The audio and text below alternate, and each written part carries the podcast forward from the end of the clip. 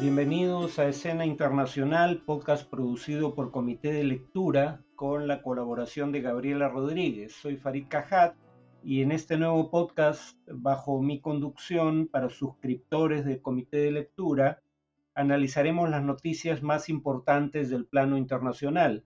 Eh, este nuevo podcast estará disponible los martes, jueves y sábados. Como esta es la semana de lanzamiento de este podcast, estaremos compartiéndolo eh, de manera abierta y gratuita, incluyendo en YouTube, pero a partir de la próxima semana estarán disponibles solo para los suscriptores del comité de lectura. Si están interesados en suscribirse para acceder a este y otros podcasts eh, que produce Comité de Lectura, pueden hacerlo yendo a la página de Comité de Lectura, comitedelectura.pe eh, barra diagonal planes, o pueden usar el enlace en la descripción de este episodio.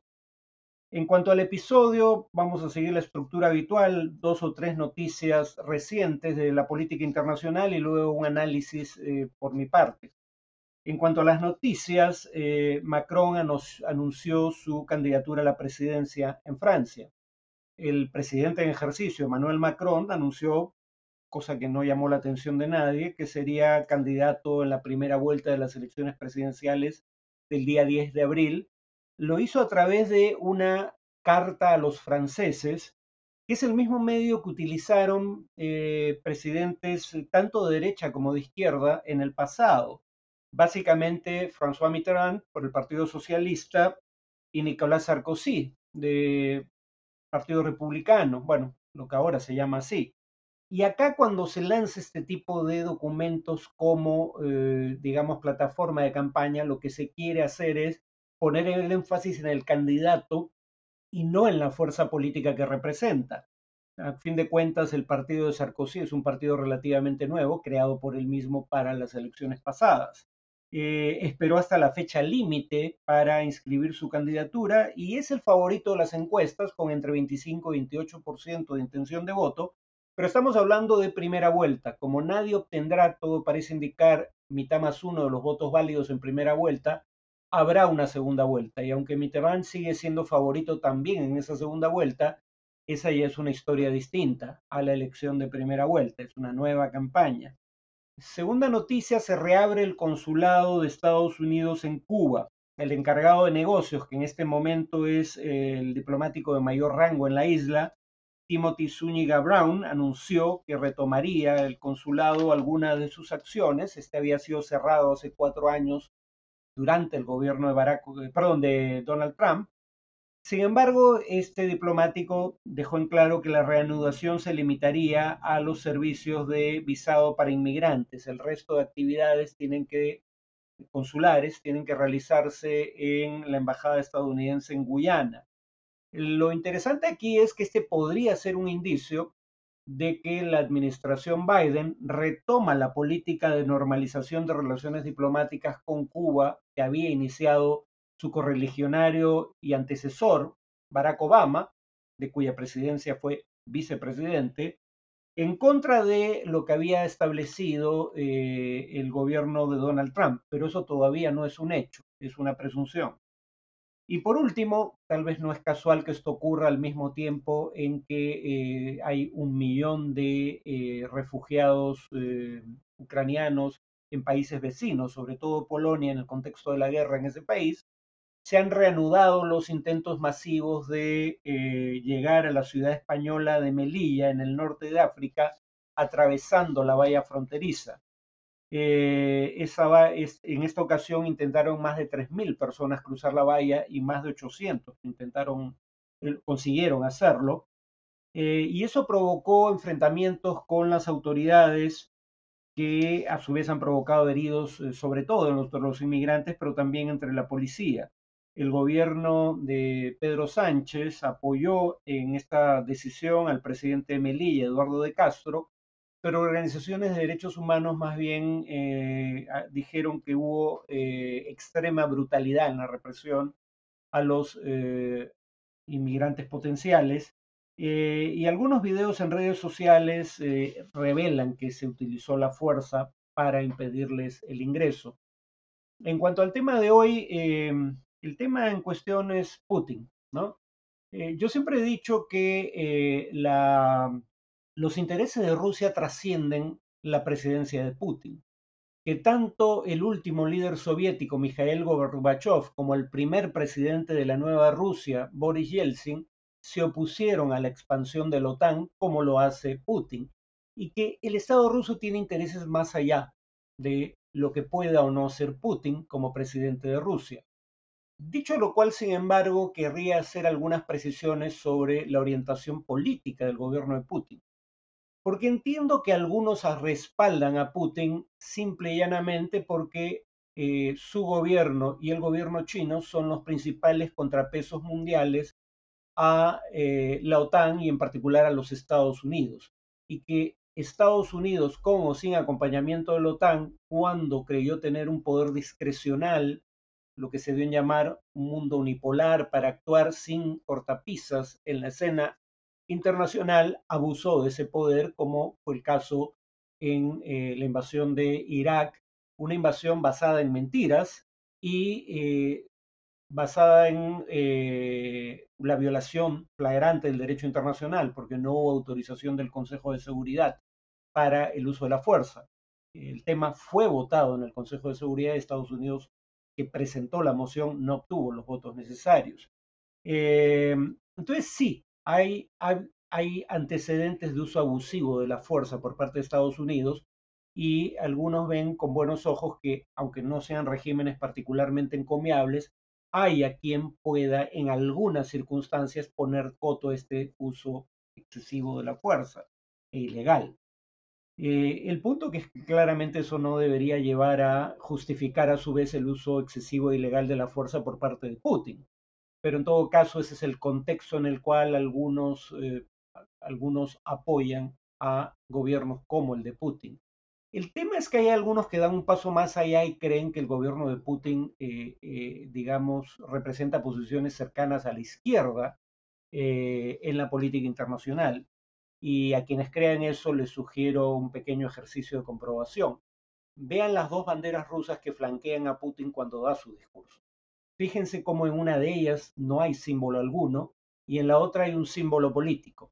Pero fíjense cómo ese símbolo político no es el martillo y la hoz que, digamos, representan la alianza obrero-campesina en la bandera de la Unión Soviética.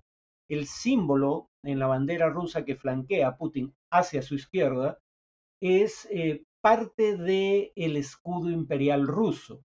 Eh, no es el conjunto del escudo, es el centro del mismo. Y esa parte eh, revela claramente, digamos, la reivindicación política que se hace. Eh, de un lado son, hay símbolos monárquicos, símbolos del zarismo, y de otro lado eh, hay símbolos religiosos. No hay ningún símbolo que pueda ser asociado a posiciones de izquierda, al contrario, son símbolos más bien asociados a posiciones conservadoras. Hay tres coronas y un cetro real, y además la imagen de eh, San Jorge, que si bien es un santo cristiano en general, es particularmente venerado por el cristianismo ortodoxo, y la Iglesia Ortodoxa es la principal entidad religiosa de Rusia, aliada eh, a Putin, y el globos cruciger, ¿no? Un globo terráqueo, digamos, presidido por una cruz, que es un símbolo cristiano medieval. O sea, no hay cómo llamarse engaño sobre la simbología proyectada por ese escudo. Y habría que recordar la propia conducta de Putin, ¿no? Eh, digamos, por un lado, critica con razón la presencia de grupos eh, neonazis eh, en Mariupol en particular, pero en general hacia el este de Ucrania, como el batallón Azov, asociado a su vez al Ministerio del Interior ucraniano, pero en 2017 él se reúne con Marine Le Pen, candidata de derecha radical francesa, en plena campaña electoral, el partido de Le Pen recibe, todo parece indicar que con autorización del gobierno ruso, préstamo de un banco ruso para hacer campaña. Matteo Salvini, el líder principal, aunque ahora ha surgido un competidor de la derecha radical italiana, ve a Putin como un baluarte de la tradición cristiana en contra del islamismo, presumiblemente por la confrontación que tuvo Putin con grupos yihadistas eh, y terroristas en Chechenia. Robert Mueller, eh, el ex jefe del FBI, con, o en su reporte sobre la injerencia rusa durante la campaña electoral de 2016 en los Estados Unidos, formula cargos contra 12 agentes de inteligencia rusos, uno de los cuales residía en Estados Unidos, María Butina, es acusada de agente extranjero ilegal, y ella admite el cargo. ¿Y en favor de quién intervino el gobierno ruso en las elecciones norteamericanas? No del candidato progresista dentro del Partido Demócrata, Bernie Sanders, intervino en favor de el candidato de derecha radical, Donald Trump. ¿no? Eh, recordarán el hackeo del Consejo Nacional del Partido Demócrata, cuyos correos electrónicos, así como los correos de la propia candidata Hillary Clinton, se hicieron públicas, perjudicando su candidatura en plena campaña, o el hecho de que, según la propia investigación de Mueller, eh, intermediarios del gobierno ruso se aproximaron a la campaña de Trump para ofrecerles una colaboración explícita. Eh, aunque las reuniones ocurrieron y aunque sectores de la campaña de Trump, como uno de los hijos del propio candidato, manifestaron interés, no se logra comprobar que esa colaboración hubiera existido, pero en todo caso la oferta de colaboración vino del gobierno ruso.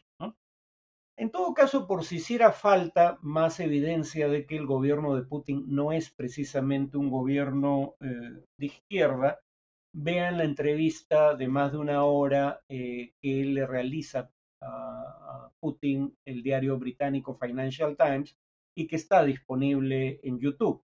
Eh, en, ese, en esa entrevista, Trump, perdón, Putin critica al liberalismo occidental y no precisamente desde una posición de izquierda. Critica tres componentes de lo que él considera es el liberalismo occidental. Uno, el multiculturalismo, por oposición al nacionalismo étnico que le encarga, encarna, perdón, y nacionalismo étnico que es parte de eh, la ideología de todos los grupos de derecha radical, ¿no? virtualmente sin excepción.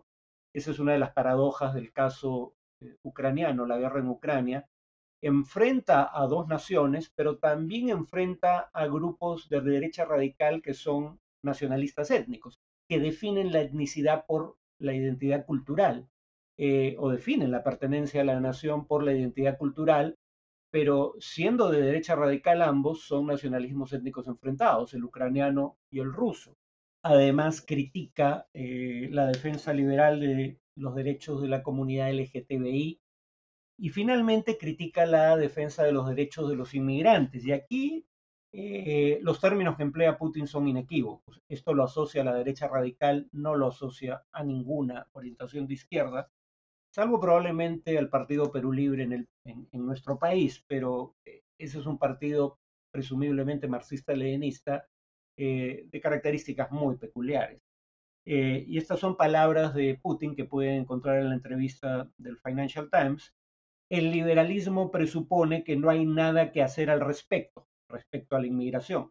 Los migrantes pueden matar, saquear y violar con impunidad porque sus derechos deben ser protegidos, lo cual es el tipo de imputación que la derecha radical en Occidente hace a los liberales o al liberalismo, pero no es en absoluto cierta. Nadie en su sano juicio dice que los derechos de los inmigrantes, los derechos humanos para empezar, eh, se extiendan a protegerlos de las consecuencias punibles de cometer asesinatos, saqueos o violaciones. Eso, es absurdo eh, y es falso.